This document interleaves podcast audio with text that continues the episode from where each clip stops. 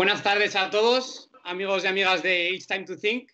Como sabéis, se ha prorrogado el estado de confinamiento, pero por nuestra parte decir que se ha alargado la lista de próximos ponentes y de que se han multiplicado nuestras ganas de seguir con esta iniciativa. Esta tarde tenemos una invitada de, excelencia, y a Rosa Pic, y bueno, sin más dilación, vamos a recordar dos basics de, de It's Time to Think. En primer lugar, que las preguntas se hacen por el chat en directo a través del canal de YouTube. En segundo lugar, a todos, amigos y amigas de It's Time to Think. Como sabéis, se ha En segundo lugar, En segundo lugar, destacar que los vídeos se mantienen subidos en la página web para que se pueda ver en difundido. Y en tercer lugar, resaltar que ya estamos en redes sociales. Instagram y Twitter, bajo el nombre de usuario, It's Time-to Think. Y ya doy paso a Álvaro. Pues nada, muy buenas. Eh, estamos aquí en directo ya con Rosa Pic que lo primero, millones de gracias por estar aquí con nosotros. Y para poneros un poquito en tesitura de quién es la, la que nos va a dar la charla hoy, pues eh, es Rosa Pic, eh, tiene un lema a lo mejor como que es fundamental en su vida, que se llama Cómo ser feliz con uno, dos, tres hijos. Y quedaros con ese nombre, porque con ese nombre tiene además un blog que podéis buscar en internet algo más sobre su vida. Además es una Instagramer con el mismo nombre que os acabo de decir, tiene ya más de 53.000 seguidores en Instagram, lo que hoy denominamos toda una influencer. Eh, luego, además, tiene eh, con ese mismo nombre, Cómo ser feliz con uno, dos, tres hijos, un libro que ha sido traducido en más de 15 idiomas y se dedica a dar charlas por todo el mundo. También tiene un canal de YouTube en el que podréis ver muchísimas cosas acerca de su vida, que se llama Familia Postigo, y tiene más de 1.300.000 visitas el canal. O sea que hoy estamos con una persona que en redes tiene mucha influencia. Y esto un poco para que tengáis un currículum laboral. Luego, el familiar, que también es extenso, eh, es madre de 18 hijos y como dice ella en sus charlas, además todos con el mismo marido, que eso es dato importante. Eh, luego, 18 hijos tuvo, tres de ellos han fallecido. Eh, se casó con un segoviano, Chema, y hace dos años también pues falleció. Y a día de hoy ella, aparte de vitalidad y carácter y vida que se la ve, está confinada con 14 hijos y va a hablarnos sobre cómo luchar y ser feliz contra la adversidad. Así que nada, os dejo ya con ella y disfrutad de la charla. Muchas gracias, nada, a, la plataforma It's Time to Think por invitarme. Me hace mucha ilusión estar con todos vosotros. Eh, pues nada, eh, perdonad porque a veces soy un poco directa y políticamente no soy muy correcta, pero nada, eh, vamos a empezar. Nada, yo me casé, como bien ha dicho, con Chema Postigo mm, cuando tenía 23 años y el 28 y nos casamos con la ilusión de formar una familia, no habíamos pensado uno, dos, los dos estábamos comprometidos en la sociedad, ya, ya estábamos involucrados en varias ONGs y nada, mm, eh, en tres años tuvimos tres hijos, ¿no? Yo vengo de una familia de empresarios mis padres dijeron, máxima producción, Rosa, tres hijos en tres años. Nada, pero desgraciadamente la pequeña de las tres, Monsita, a los diez días fallecía. Fallecía con un problema de corazón y a los cuatro meses de haber enterrado a Monsita, fallecía Javi. Eh, Javi fallecía con año y medio y la mayor, que era Carmineta en ese momento, eh, con dos años y medio nos dijeron que no iba a vivir más de los tres años. Nosotros estábamos, mm, bueno, mi marido viene de una familia de 14 hijos, yo de una familia de 16 hijos, y en ese momento que los médicos nos dicen, no tengáis más hijos. Yo no, me lo puedo creer, estábamos en el hospital San Juan de Dios, era 1992, las Olimpiadas de Barcelona, pensar que era una bomba de optimismo, fuegos artificiales, fue un antes y un después, y que los médicos nos dicen no tengáis más hijos. Yo quería abrir la ventana del hospital y decir adiós, mundo cruel. Mi marido y yo pensamos, hemos tenido tres hijos, dos han fallecido, la mayor no vivirá más de los tres años, en ese momento tenía dos años y medio, y nos comunican que no tengamos más hijos. Eh, mi marido y yo pensamos, mm, no, nadie se mete en la cama de papá y mamá. Imagina, con mi marido hemos ido dando conferencias por todo el mundo. Imaginaros, mi marido y yo en Hong Kong diciendo, nadie se mete en la cama de papá y mamá. Ni el ministro de turno, ni tu padre, ni tu madre, ni tus amigas que te han visto llorar tanto por la pérdida de dos niños en edades tan tempranas, nadie decide lo que pasa en tu cama. Y así eh, dijimos, a por otro. Y entonces nació Perico, y nació Juanpi, y Cookie, y Maggie, y Tere. Y los niños seguían naciendo con problemas de corazón. Los, médicos nos dijeron, Rosa, déjanos que te hagamos una ecografía y así veremos si este niño nace con problemas de corazón. Y efectivamente, ese niño volvía a nacer con problemas de corazón. Dice, pero no te preocupes, Rosa, la ley te ampara, puedes abortar y gratis. Imaginar para una catalana, gratis, puedes matar a tu niño. Pero nosotros dijimos, no, vamos a luchar, vamos a luchar. Después de eh, Perico, Juanpi, Cookie, Maggie, Tere, Rosita, Gaby, Ani, Álvaro, ya teníamos 10 que vivían. Suficientes, ¿no? Pues no. Eh, es la canonización de San José María. Mi padre nos invita a Roma. Yo me fui con los cinco mayores, que eran cinco pequeñajos, y yo me imaginaba en la Plaza San Pedro diciendo ahí la canonización. Y digo, mira, ¿sabes qué? Vamos a escribir los milagros, porque en las canonizaciones suele haber milagros y yo somos una familia de creyentes. Queremos, y yo digo a mis hijos, bueno, ¿y qué milagros queréis? Y mis hijos, queremos gemelos. Gemelos es imposible tener. Mamá, queremos gemelos. Total, que ya me veis ahí en la Plaza San Pedro, ahí con eh, la, la en cuestión y con unos niños que se pegaban, el otro que tenía ganas de hacer pis y no sé qué, y yo había escrito gemelos. Pues efectivamente, los milagros existen y al cabo de un año nace Pepe y Pepa, que son José María y María José. Ya me dijeron, después de los gemelos, vas a ver tú, no vas a tener más ganas de tener más hijos. Pues no, al cabo de un año nace Pablo y al cabo de un año Tomás. Y al cabo de un año, eh, Lolita. Lolita, cuando nació, nació con tres kilos y medio, gordita. Yo pensaba que he trabajado mis primeros 25 años en mi empresa, en, mi, bueno, en mi, he estado trabajando durante 25 años en una empresa textil como diseñadora de estampados. Claro, yo cuando venía a la baja era la persona más feliz del mundo. Ahora tengo tres meses y medio para alimentar a mi bebé y en ese momento que nace Lolita con tres kilos y medio. Yo pensé, mira qué bien, quien no llora no mama. Con tres kilos y medio me va a dejar dormir.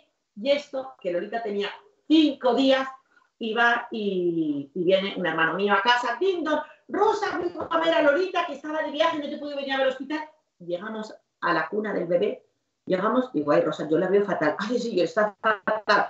Ay, Dios mío, que no respira había tenido una, una parada cardiorrespiratoria. Y yo que me cojo mi bebé, vivimos en un cuarto piso, y mientras llamamos el, eh, el ascensor que, para que viniera, para, digo, ¿has venido con coche? Digo, sí, te acompaño corriendo al hospital.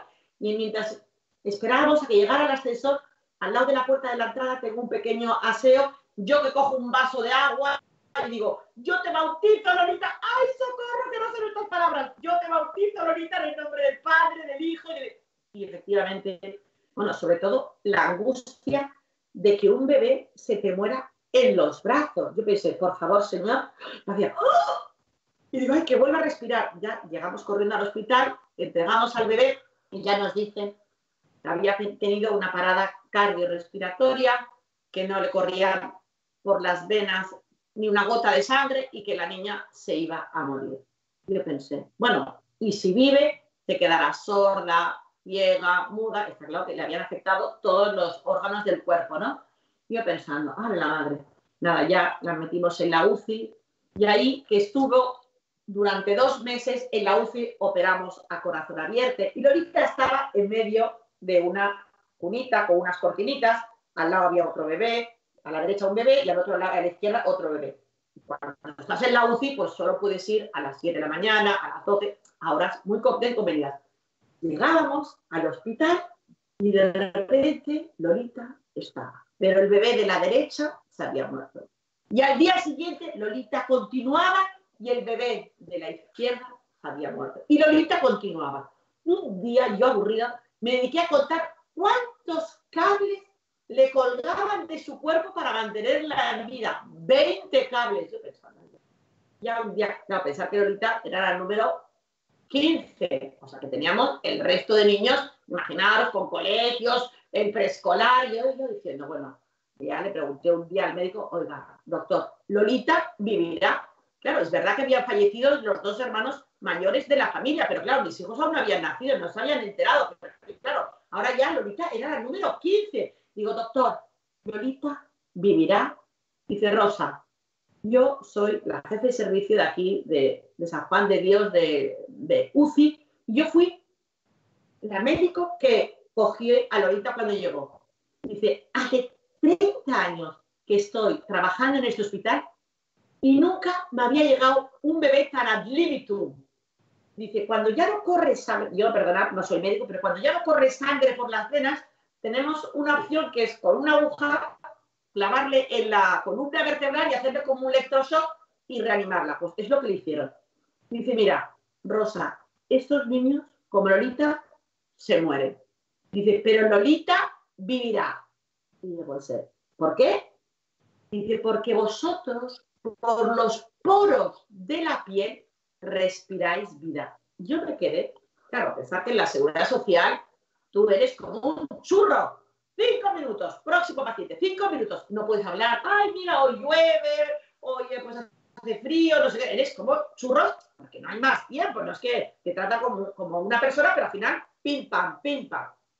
Entonces me dijeron, claro, ya hemos empezado con Carmineta con todos mis hijos que habían sido, les habían ido a ver qué le pasaba. Dice, no, porque vosotros por los poros de la piel respiráis vida.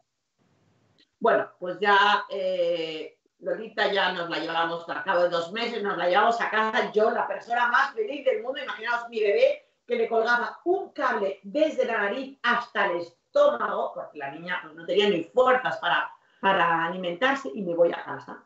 Y en esto que nos localiza la cadena de televisión, la BBC de Londres, que quieren grabar The Biggest Family of the World. Las familias más numerosas del mundo. Querían como por un agujerito enseñar a todo el mundo las familias más numerosas del mundo. Total, que hablo con mi marido, mira Chema, ¿qué te parece? Que quiere venir la BBC de Londres a grabarnos. Y mi marido dice, Rosa, aquí no viene ninguna tele. ¿Cómo que no viene? No, no, no, no, acabamos de llegar del hospital. Aún tenemos la angustia en el cuerpo de si Lolita iba a vivir o no vivir, con todo el trate que hemos pagado, pasado, y ahora quieres que venga la tele, que dice, que no, que no, que no, no, que solo van a ser dos o tres días, que no, que no, que entre trabajar, estudiar, los niños del colegio, que no, que no, que aquí no viene la tele. Yo pensé, Sema, lo que no sale en la tele no existe. Nosotros nos escogieron una familia Canadá, una familia de Dubái de 86 hijos, pero de 18 mujeres, que no cuenta, y nosotros como una familia de 15 hijos que no, que no, que, aquí no viene. Yo pensé, bueno, como a ti te gusta tanto salir en la tele y que te hagan entrevistas, si quieres que vengan y tú sales con los 15 hijos. Yo me imaginaba.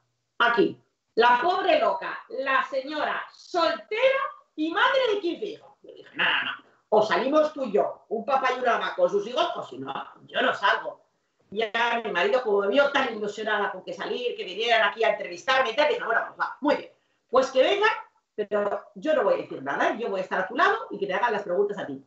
Total, que muy gracioso. Mi os tengo que decir que finalmente mi marido estuvo contento y colaborando, ¿no? Pues que cuando llegó la BBC de Londres, lo primero que vio, claro, piensa que la BBC de Londres no la ven en Londres, lo ven en todo el mundo. Yo pensando, ah, vamos a ver la que se va a montar. Pues nada, llegan a casa y lo primero que ven que es una mesa redonda. ¿Por qué una mesa redonda? Porque claro, 15 hijos que éramos en ese momento. Mi marido y yo, 17. Siempre hay un invitado de turno en casa. Pues claro, si tú tienes una mesa alargada, pues ¿qué pasa? Pues que estás jugando al ping-pong. Pásame el aceite, pásame la sal, pásame la sopa, pásame la servilleta. No, entonces tenemos nosotros solo una sola conversación. Entonces, en casa tenemos una mesa redonda. Donde estoy justo ahora es la mesa redonda del comedor, ¿no? Y una mesa redonda, ¿por qué? porque hay una sola conversación. Papá y mamá en un momento ven todas las caras de las personas que están alrededor de la mesa y ven que Pepe y Pablo se están pegando porque los dos quieren el coche rojo que estaba ahí en una esquina que no. Y después ves que de repente Alvarito ha visto que en medio de la mesa hay verdura y la verdura se la va a tomar su padre y empieza a desaparecer por debajo de la mesa. Tú dices, mi mamá, como somos tantos, no se enterará que yo no estoy. Y tú, cabes, Álvaro, a comer. Y después a lo mejor estás viendo que Perico, uff, Perico está un poco serio, a ver si te habrá tenido un problema con la novia. Bueno, ¿no? Entonces hay una sola conversación. No está invitada la televisión, en casa, ni está invitada eh, los móviles. No, estamos solo nosotros para hablar de nuestras cosas, ¿no? Después, pues, oye, las habitaciones, pues en casa duermen seis niños en la misma habitación, en una litera de uno, dos, tres y cuatro alturas. Al otro lado hay una litera de dos y debajo hay una cama nido y duermen seis. ¿Y pueden respirar? Bueno, tengo que decir que yo soy la que les despierto todas las mañanas y lo primero que hago es abrir la ventana, porque claro, cuando son muy pequeñitos, muy bien, pero claro, imaginaos, ya son hombres con pelo y otra cosa, que aquello huele a demonios. Pero no os preocupéis, que nadie se ha muerto en mi casa uh, por no poder respirar. Nada, por las mañanas se abren las ventanas y se respira y ya está, ¿no? Después, eh, pues la creación de las niñas, total, que llegaron a la cama de matrimonio. Entonces dijeron, ah, esta es vuestra cama, pues sí, es la más grande, es la cama de matrimonio. This is the factory of the children. Y empezaron a grabar porque todos querían ver dónde se fabricaban los niños postigo. Mi marido rodilizado, Rosa, pero tú crees que tiene que salir en la tele, cómo es nuestra cama. Digo, Pechera, si la cama está planchada, las sábanas son limpias, no te preocupes, todas las camas de matrimonio son igual. Mi marido estaba como diciendo, qué horror, qué horror. Mi marido muy pudoroso. Bueno, total, al final, bueno, ¿y cómo lo hacéis para la compra? Pues para la compra hacemos una vez al mes, online. Es muy gracioso porque cuando suele llegar al final de mes, cuelgo la foto de la nevera vacía, que cuando abres la nevera pasa la luz del primer estante al segundo y al tercero, y abres y hace ¡Eco! ¡Ay, eco mi nevera! No os preocupéis, mis hijos están bien alimentados. Una vez al mes, yo, desde mi ordenador, desde mi despacho, hago la compra, que son 1.300 galletas María, 200 litros de leche, 25 kilos de patata, 96 rollos de papel higiénico, 12 docenas de huevos, etcétera, etcétera. Es gracioso porque como, bueno, voy por todo el mundo de la conferencia, cuando estuve en Los Ángeles hace unos meses, claro, que hacía la compra online, no entendía nada, porque ellos ahí, pues es, eh, el plan del fin de semana es ir a hacer la compra, ¿no? Bueno, pues así, nada, estaban encantados pues, de ver cómo nos organizábamos, ¿no? Eh, después de que naciera eh, Lolita, ya finalmente nació Rafa, que es el número 18, ¿no? Al cabo, eh, cuando, bueno, ah, hubo nosotros, pues, en la comunión mm, de los Pepes, el Pepe y la Pepa, hicieron la comunión, entonces nos pusimos todos en una foto que la verdad que ha corrido mucho por todos, por todos lados. Es una foto que salimos los 16, mi marido 18, y entonces en esa foto mi hija Carmeneta, la mayor, estaba organizando, va a correr, correr, que es la última foto, la última foto de la familia. Mi hijo está Carmeneta, Perico, y el tercero, había decidido que el mundo es global y que él se iba a estudiar a Corea. De hecho, está ahí, que ha acabado la carrera y está trabajando en Corea, ¿no? Y entonces mi, hija Carmeneta organizando, va la De hecho, mi marido coge la cabeza de Rafa y le dice, Rafa, mira para adelante, porque poner 18 personas en un momento es complicado. Que si uno tiene pis, el otro se le baja, ha encontrado un amigo, no sé qué. Bueno, mi hija Carmeneta providencialmente dijo, es la última foto y así fue. Mi hija Carmeneta, como os he dicho al principio, ella tenía problemas de corazón y no ha vivido más de los tres años. Pero a los tres años hicimos una operación un poco experimental y le colocamos un marcapasos. Carmeneta en este momento tenía 22 años y entonces pues tenían ya que eh, cambiar el marcapasos. Y providencialmente, mm, bueno, pues ya había acabado los estudios, iba a trabajar a Londres, era esto el mes de mayo la comunión, y a primeros de junio a Carmeneta nos llaman del clínico, oye, operamos ya para poner el marcapasos. Y qué coincidencias, yo había organizado una reunión con gente de todo el mundo ese mismo día, a la misma hora, ley de Murphy. Yo le acompañé al clínico con mi marido, oye Carmita, papá se queda aquí contigo, yo me voy a la reunión y yo que estaba en medio de la reunión, y me llama mi marido y me dice, Rosa, vente al clínico que se está complicando la operación de Carmineta. Carmineta no nos habíamos dado cuenta y tenía las venas como papel de fumar. Y empezaron al cambio de marca, empezaron a explotar una vena y otra y otra. Los médicos no daban abasto a coser las venas y fallecía Carmineta a los dos días. Carmineta fallece en el clínico. Mi marido decimos, vamos, che, más rápido a casa, que con los WhatsApps eh, vas a ver tú, la gente se va a enterar. Y mi marido, somos una familia con fe, y vamos a rezar y a pedir fuerzas en este hospital. Hay una capilla y vamos a pedir fuerzas, ¿no? Y en ese momento estábamos ahí diciendo, no, no entiendo nada, se nos han muerto, se nos murieron al principio de nuestro matrimonio dos hijos que eran pequeños y ahora se nos muere la mayor con 22 años, ¿no? No entiendo nada, Señor, ¿por qué? ¿Para qué? Pero muchas veces nos creemos que hemos llegado a la luna, que podemos todo y nuestra inteligencia es limitada. Muchas veces no entendemos el por qué, ¿no? Y en ese momento mi marido me dice, Rosa, coge, yo estaba trabajando en ese momento en una empresa textil como diseñadora, como bien os he dicho, me ha dicho, cógete una baja, total, que me fui solo con los ocho niños pequeños, una casita de mis papás que tenían en la montaña, mi marido se quedó con los siete mayores trabajando en Barcelona, ya empezaba el verano, y en ese momento que me dice, tienes que escribir una, en estos viajes que hacíamos dando conferencias por todo el mundo, una amiga mía en Croacia me dice, Rosa, escribe un libro.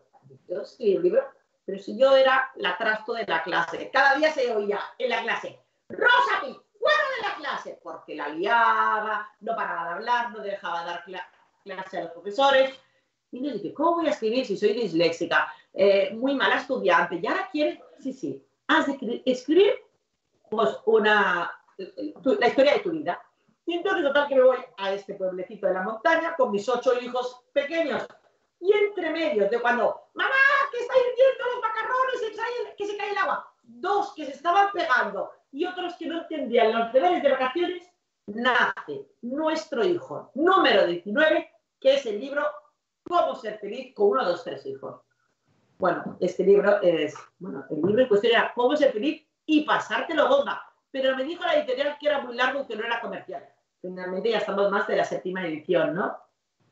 Nada, el libro ya lo leeréis, no tenemos mucho tiempo, pero un capítulo interesante es el que mejoras y autosuperación.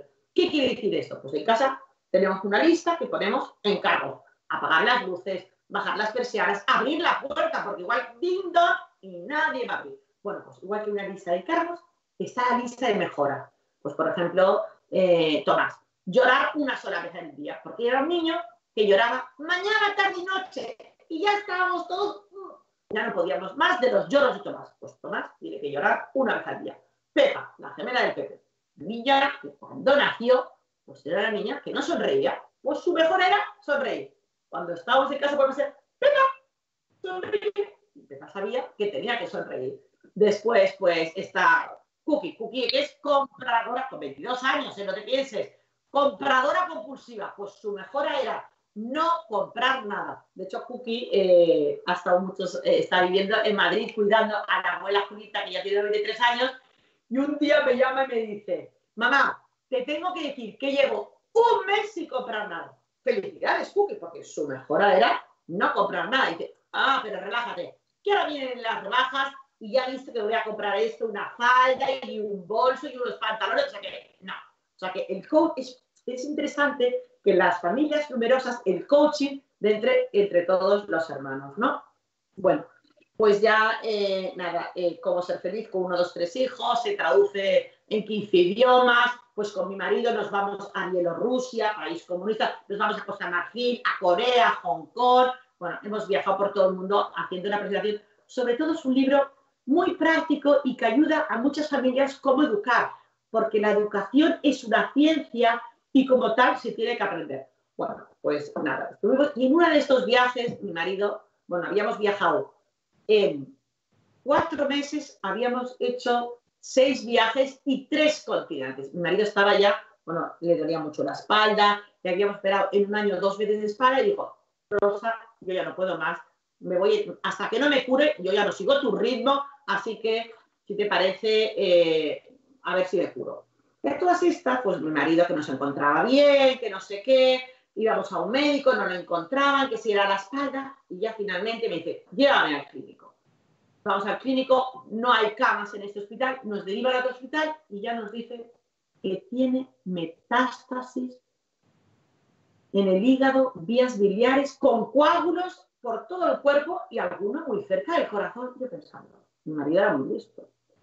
Hay una foto en Instagram, en mi cuenta, cómo ser feliz, con uno de los tres hijos, que sale mi marido que va con un batín, porque ya hicimos venir a los, que mis hijos estaban estudiando fuera, que estaba en Madrid, otro el que estaba en Corea, y ya diciendo, oye, está muy mal, ¿no? hay una foto que sale en Instagram que sale mi marido con el batín, entre medio de una, una, en medio de un pasillo, y mi marido empieza diciendo a mis hijos, Dios es muy bueno, es nuestro padre. Primero se llevó a Javi Monsita, los dos hijos mayores, que no los había conocido mis hijos. Hace apenas cinco años moría Carmineta en un cambio de marcapasos, que nadie se muere en un cambio de marcapasos. Y ahora mi marido empezó, empezamos todos con lágrimas, ¿no? Yo cuelgo en, Instagram, oye, pensar que habíamos dado casi la vuelta al mundo, eh, pues haciendo la presentación del libro y tal, bueno, mi marido está muy mal y pedíamos de rezar el rosario en familia, tenemos mucha devoción al rosario y que y la gente, Rosa, yo no tengo fe, te envío energía positiva, pues envíame energía, pensar que tengo amigos musulmanes, budistas, taoístas, de cualquier tipo de religión y condición, ¿no? Y es bonito, ¿no? Esta solidaridad en Instagram, como todo el mundo quería saber noticias, qué pasaba, y no, no va a ser posible que un papá de 15 hijos muera. Pues efectivamente, al cabo de 12 días que nos comunica que mi marido tiene metástasis, mi marido fallece con un cáncer. Y me quedo yo, viuda, con 15 hijos, el pequeño de 7 años. ¿Y qué hiciste? ¿no? Me preguntaréis. Lloramos todo lo que pudimos y más. 51 años, ¿no? Hoy las personas que nacen hoy viven hasta los 100 años. En la mitad de mi, vida te quedas viuda, 51 años, con 15 hijos y el pequeño de 7 años. Lloras. No entiendes nada, qué va a ser de nuestra vida, qué. Y dice, ya cuando ya has llorado que no puedes ya llorar más, ya si te has secado el lagrimar, dices, mis hijos se merecen una infancia feliz. Entre todos lo conseguiremos. Y en las familias numerosas las alegrías se multiplican y los disgustos se comparten. Sí, se puede. Y empezamos. Pues vamos, si se puede, si se puede, vamos a luchar. Bueno, fue un momento muy bonito, ¿no? Cuando lo, recordamos, ¿no? Ese momento en que mm, mi marido fallece, el papá de los niños, ¿no? Como nos unimos todos, ¿no? Estamos una familia muy unida, más unidos, ¿no? Juntos iremos adelante. Y nada, mm, pues eh, nos localiza, mi cuñado escribe un libro de, pues, a mi hermano Chema, la carta que no llegué a escribirle, después viene un periodista, hicimos un funeral, pues, en Santa María del Mar, con más de 4.000 personas en el funeral, repartimos en ese momento entre el funeral de Madrid y de Barcelona, pues más de 10.000 rosarios, nosotros tenemos mucha devoción al Santo Rosario, ¿no? Y dice, y, un periodista que había estado ahí en Santa María Mar, dice, yo no conozco de nada, Chema, pero quiero escribir un libro, y ha salido un segundo libro, ¿no? Como diciendo, bueno, es un libro duro, mi marido no, tuvo una, una vida fácil, ¿no? Llena de problemas. Yo creo que cuando uno tiene problemas, tiene oportunidades para ir saltando. Es una persona que muy, fue muy humana porque la vida le fue dando palos por todos lados y en vez de hundirse, él saltaba y decía, sí se puede. Y se hacía cada vez más humano, ¿no? Se ponía en la piel de los demás, ¿no? Y ahora, pues, eh, pues nada, ¿no? Pues eh, tengo la, sigo trabajando en una empresa de eventos, después tengo pues mi cuenta de Instagram, que lo hago pues, pues porque por, ayudar, bueno, porque es de lifestyle, para ayudar pues, pues de, la gente, lo sabe cómo educar, cómo tengo problemas, bueno, me, me escriben por privado muchas cosas. Después tengo el canal de YouTube con más de 1.500.000 visitas y, y, bueno, y aquí me veis aquí dando una conferencia, pues ya en estos momentos de confinamiento, ¿no? Dice, Rosa, ¿cómo lo haces? ¿no? ¿Cómo lo haces? Pues, pues mira, eh, pues hemos puesto un horario, un horario, ¿no? Pensar que en casa estamos el grupo de los que trabajamos, que me incluyo yo, el grupo de la universidad y el grupo del colegio. O sea que tenemos aquí de todo y más.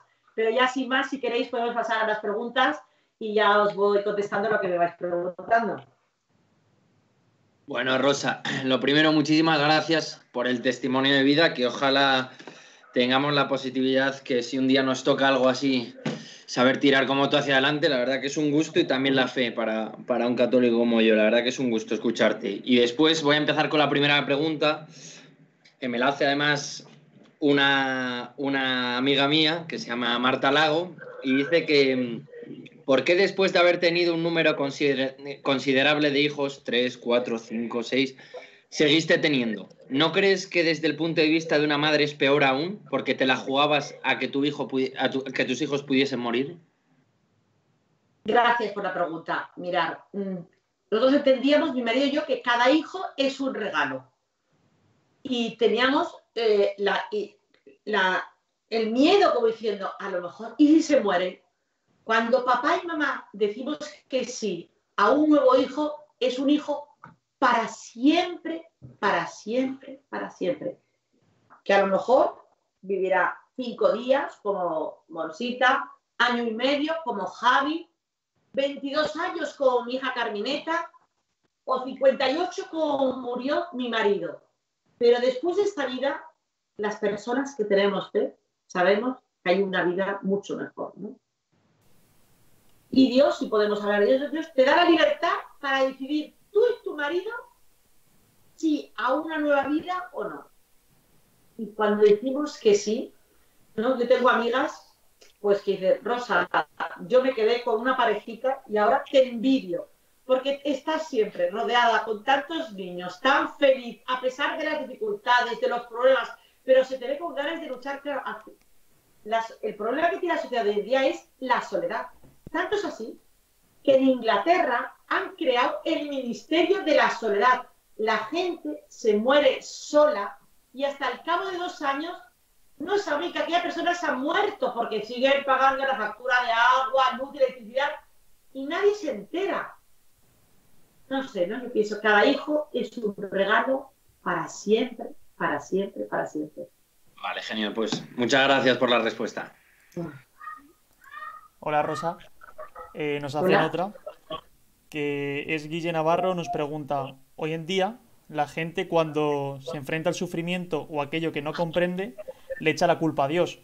Dice, ¿cómo conseguiste sacar adelante todo esto que cuentas desde el punto de vista de, la fe? Muchísimas gracias. Eh, pues es verdad, eh, suerte de una fe, ¿no? Cuando estoy hablando que ya con 26 años me dicen no tener más hijos y yo fui la primera que quería abrir las ventanas y lanzarme por el balcón, como diciendo, no entiendo nada, viviendo de una familia numerosa, sabiendo lo que es el estar acompañado de hermanos. Y dices, ¿qué está pasando? ¿no? Como diciendo, suerte de la fe. Por otro lado, tengo que decir que no soy superwoman, soy una persona humana que me revelo contra el Señor cuando digo, Señor, ¿qué está pasando? Pero también tengo que decirte que cuando si estamos hablando de Dios en este momento, de personas con fe, cuando Dios te envía una cruz, una cruz, como es la muerte de tres hijos, la muerte de un marido, no te viene la cruz y tú te estás ahí ahogando, ¡socorro! No, te envía la cruz y la gracia para salir adelante, ¿no? Cuando mi marido se murió, me decía, Rosa, ¿cómo lo haces? Y con plena confianza le decía, mira, me, despierto porque me desvelo a las 5 de la mañana y me pongo a llorar una hora, dos horas y después me lavo la cara y salgo a atender a todos mis hijos y a toda la familia que había. Yo tengo la familia de mi marido, la mayoría vive en Madrid, actualmente vive, ¿no? Y salgo a atender con una sonrisa, pero me pongo ahí, primero lloro en la soledad, a veces sí que es verdad, es bueno llorar con los hijos y después sí se puede. Sí se puede de la mano de Dios y de la Virgen, porque si no, tú solo no puedes. ¿Qué más? Muchas gracias, Rosa. Eh, pregunta Manuel Granero. Eh, ¿Hasta qué punto eh, no, Manuel Granero, ¿qué le diría a una persona que está sufriendo de primera mano esa tragedia en relación a la situación actual, el COVID y demás? la tragedia. El COVID es un momento, yo creo que nos está parando a todos, ¿no? Porque vivíamos en un mundo acelerado. Y la situación que estamos actualmente es una situación horrorosa, que va a haber un antes y un después a nivel político, social, económico. Mucha gente se va a quedar en el paro, no va a haber dinero, no va a haber trabajo. ¿Cuánta gente está falleciendo? Gente cerca. El otro día, pues ayer mismo, eh, el hermano de mi cuñado en Madrid, un tío mío en Barcelona, como diciendo, cada día mueren, que es un drama, que cada persona tiene unas familias, es un drama. Yo creo que es momento de pararse a pensar, los que tenemos fe, debo decir que estamos rezando más, ¿no? Y, ver realmente para qué hemos sido creados y estamos aquí, ¿no? Mis hijos, eh, hablado antes que tienen una lista de cargos, una lista de mejoras y una lista cada una de ONGs. ¿Tú qué estás aportando a la sociedad? Mis hijos no tienen móvil hasta los 18 años, ellos se pagan sus gastos, sus pequeños de esto y, ganan dinero para por si quieren ir al cine y tal, ¿no? Como diciendo, no, un ONG de darse a los demás sin, sin ganar dinero, ¿no? Y es muy bonito, ¿no? El darse, darse. Y el COVID lo vamos a superar todos juntos, cada uno, desde su casa ¿Tú qué estás haciendo por los demás? ¿Qué estás haciendo? Pues yo educando a mis hijos a que sean fuertes, a que tengan valores, que sean virtuosos, que sepan darse a los demás, que sepan, pues eh, es lo que todo lo que... Los políticos no lo vamos a arreglar, vamos a hacer tú, yo, cada uno en su familia, ¿qué vamos a hacer para salir de esa situación? Muchas gracias por, por la contestación. La siguiente dice así, es de SB, iniciales. Dice, ¿un consejo para los matrimonios que no tienen la bendición de los hijos? Eh, los hijos, como bien he dicho, es un regalo de, Dios y a veces, pues yo he tenido varias amigas que no han tenido hijos, he tenido alguna tía también sin hijos. Yo pienso, no hay que hacer cosas raras para tener hijos, ¿no? Yo pienso, Dios sabe más, igual que Dios te da los hijos, igual eh, no te los da, no sé, hay muchas maneras de poder colaborar con la sociedad en la que estamos, ¿no? Te puedes dedicar a los sobrinos. Yo estoy en una asociación que se dedica a dar formación, la IFFD a nivel mundial, a dar formación a los matrimonios, por como he dicho antes, es una ciencia, la ciencia de la educación, de cómo quererse papá y mamá, cómo quererse más los matrimonios, cómo educar a nuestros hijos, exigiendo pues justo el delegado en, Italia, en Roma, es un matrimonio que no tiene hijos. Y dices, ¿cómo puede ser? Pues sí, por, porque ve la importancia de la familia, del matrimonio. Hay muchas maneras de darse a los demás. Es verdad que una manera es muy directa darle a tus hijos, pero a veces no vienen los hijos, pero igualmente te puedes sentir muy pleno dándote a los demás. Muchas gracias. Me preguntan, Rosa, una chica, primero, bueno, primero mil gracias. Y luego preguntarte, Marta Jiménez pregunta que hasta qué punto crees que son importantes los recursos económicos para montar una familia. Mira, esta, muchas gracias por la pregunta. La gente dice, claro, pero para tener una familia tan extensa. Bueno, yo cuando empezaba a tener mi, mi hermana pequeña, la número 16, cuando se casó, Rosa, tengo dos hijos y estoy haciendo números y es horroroso. Claro, ¿cuánto dinero hay que tener para hacer una familia tan numerosa? Yo pienso, ¿no? Es verdad que es importante el dinero para llegar a final de mes y al final el dinero es lo que hay, ¿no? Pero sí que es verdad que al final, ¿no? Tú ves las revistas estas del corazón, ¿no? Y tú ves ahí los multimillonarios, los famosos. ¿Y cuántos hijos tienen? Uno, dos, tres a los uno. ¿Es un problema de dinero? No, yo pienso que es un problema de la voluntad, de la voluntad y el de generosidad, de darse. Está claro, como puedes comprender, yo con mi marido, con tantos niños, digo, me dejáis ir al baño, me encerraba socorro, quiero ir al baño, que tienes cero tiempo para ti y sobre todo los primeros años cuando tenía niños que tenían uno, dos, tres, cuatro, ahora gracias a Dios el pequeño tiene 10 años y va creciendo, pero ha habido momentos que tienes cero tiempo para ti, ¿no? Pero dices, y, ¿no? Al final es el darse, el darse a los demás, ¿no? Yo pienso que cada hijo es un regalo, ¿no? Y que al final, mm, no sé, ¿no? Cuando vienen problemas, pues yo, pues mm, la, eh, la, la mi, marido, pues eh, su padre falleció cuando ellos eran pequeños, ¿no? Y él me decía, Rosa, mira, suerte de la familia numerosa, que somos 14 hermanos. Pues a mi madre no le ha faltado nunca nada, porque cada uno, pues somos 14 hermanos, cada uno daba un poquito y, así mi madre vive como una reina. Y es, es verdad, ¿no? Ahora en momentos pues, del COVID yo pienso, suerte de la familia numerosa, ¿no? Pues siempre si tienes una madre enferma y solo eres tú, pues es horroroso y que la gente mira muy a corto plazo. Uno dos hijos, ¡uy, qué horror! Pañales, caca, pis, hospitales, vacunas, y no piensan que estos niños en dos días crecerán y tendrás unos hijos para siempre, para siempre, para siempre. Y que vivimos hasta los 100 años, que es la soledad que hemos hablado antes, que tendrás, y que es verdad que van a haber unos momentos, los primeros años de tu vida con niños pequeños, un poco asfixiados económicamente, pero después, no te preocupes, que saldremos adelante. Yo soy una persona con mucha fe y mucho optimismo, sí se puede, sí se puede salir adelante. ¿Qué más? Mira, gracias. Bueno, Rosa, ya para, para terminar, voy a hacerte una última pregunta. Está muy relacionada con la otra que te he hecho. Yo era el, que te he hecho la de mi amiga. Y esta está muy relacionada, pero tiene un, un, matiz un poco distinto. Y dice así. Dice, entiendo que evitases el realizar un aborto a un hijo que ya estaba concebido. Pero ¿por qué no usaste métodos naturales para que no nacieran más hijos? Y así no tener que hacer sufrir a tus hijos con problemas de corazón y tú como madre, claro. Está muy relacionada, pero el matiz está sobre todo en el tema del aborto y el usar métodos naturales. Sí, nosotros después de cada hijo, mi marido y yo pensábamos, paternidad responsable, ¿podemos tener otro hijo económicamente, psíquicamente, físicamente, en todos los niveles? No hacíamos, ¡ah! No, no, después de cada hijo pensábamos. Piensa que yo, trabajando en esta empresa textil, a media jornada, cuando empezaron a nacer los hijos, media jornada, en todos los embarazos he vomitado mañana, tarde y noche. Dentro, de hecho, entraba en el paritorio vomitando. Yo decía, nueve meses vomitando. Era horroroso porque es que me sentaba todo mal.